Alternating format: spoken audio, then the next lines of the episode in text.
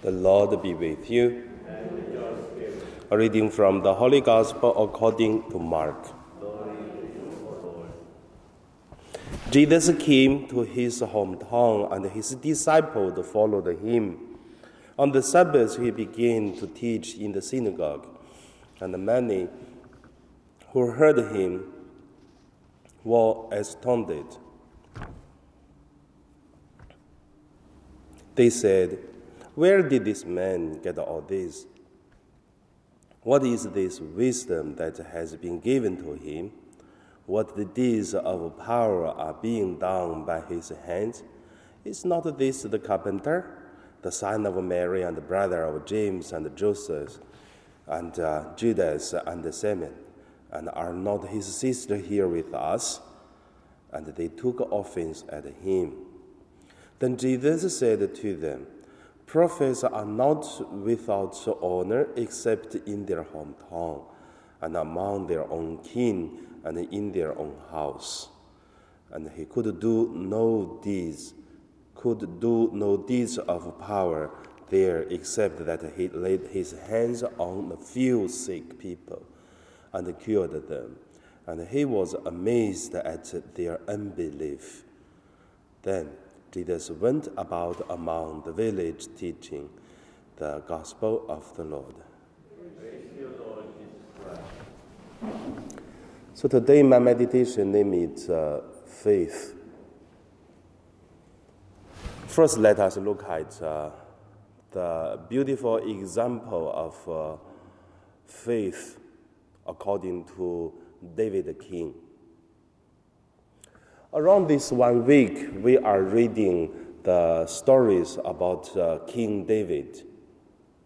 I believe it's quite interesting to look at his life and look at how did he uh, build up his holiness, and also to look at how did he fail on the sinfulness. But at the same time, his uh, repent is also such great.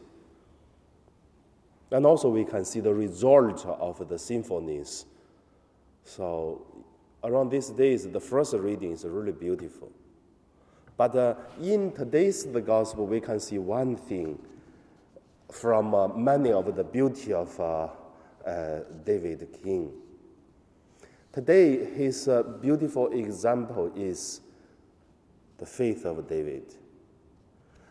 So God speak to David king through prophet. You choose three things as the punishment of your sinfulness. Then, what did David said? He said, I would put myself into the punish of God, but I would not put myself in the hands of the human. Why he said such things? Because he believed that God's mercy more than humans' mercy. He has such a strong faith to believe God. But uh, look at our life today. I believe many times we rather to choose ourselves abilities, smart wisdom, everything, or which friends can help us. But sometimes we forgot that God has mercy, or God has love, or God got the solution better than what we can do. So, the result from the, the faith of David, we can see when the angel destroyed the towns, the sheep, the houses until Jerusalem, and God stopped angel to destroy Jerusalem. So, yeah, it's quite beautiful. If you read, you can find some the content. There are something. The figures quite nice. The second point I want to say about uh, the faith of uh, us. In today's gospel, we can see Jesus went back to his own hometown. That means Nazareth, not Capernaum, because sometimes Jesus called Capernaum as his uh, hometown also, or his, his town. So Jesus cannot do much mighty deeds just because they have no faith. And then the words in today's gospel using is, and he was amazed at their unbelief. So I tell you, that's the only one have been never, never used Jesus amazed. Jesus never amazed. Jesus always have comfortable to do things. He knows everything, but that's the only ones happen. You go to try to check the four gospels. That's the only one time to say Jesus amazed. Why? Because they don't believe. So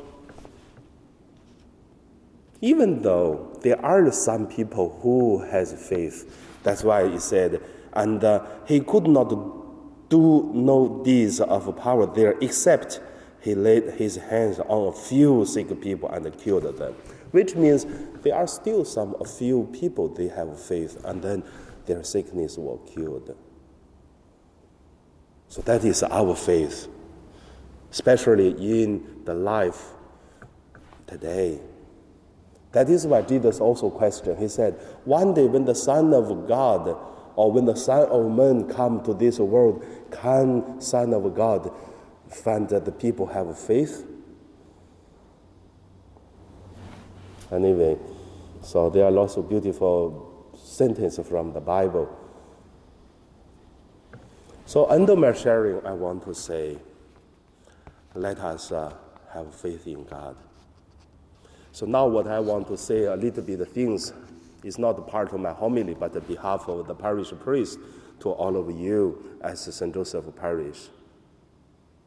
From today, I heard a lot of fake news. I'm tired to make a phone call, answer a phone call, and then to make a new, I mean, to make a clarification for what is real, what is not real, these kind of things.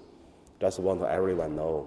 First, the diocese didn't tell any parish priest, didn't tell any parish, we stop our church, uh, close the church, or from what, what, what, never, never happened. There's no such things.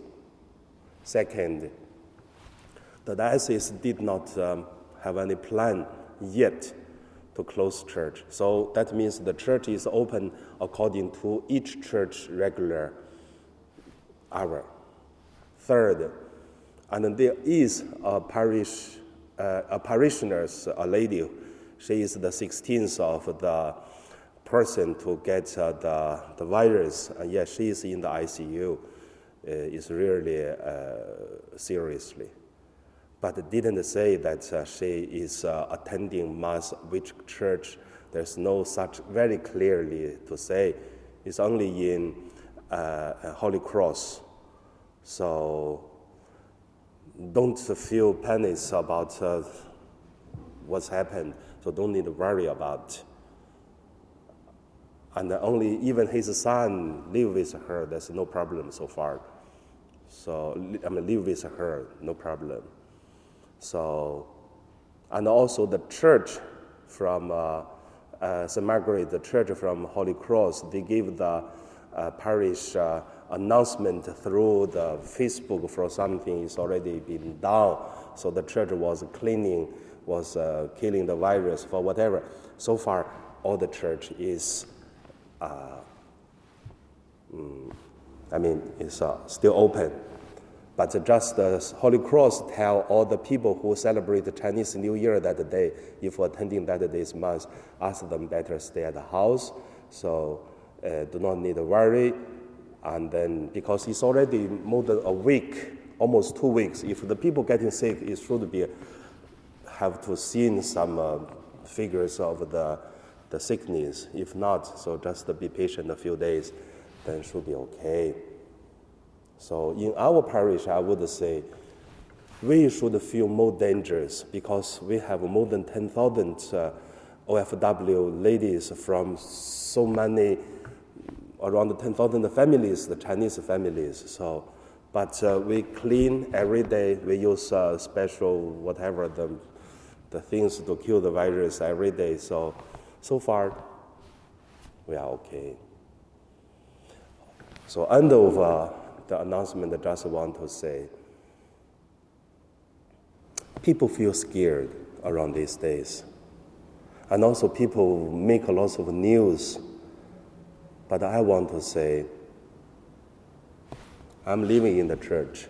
I'm 20 24 hours at here. I eat here, sleep here. My office just next. I'm sitting in the office the whole day.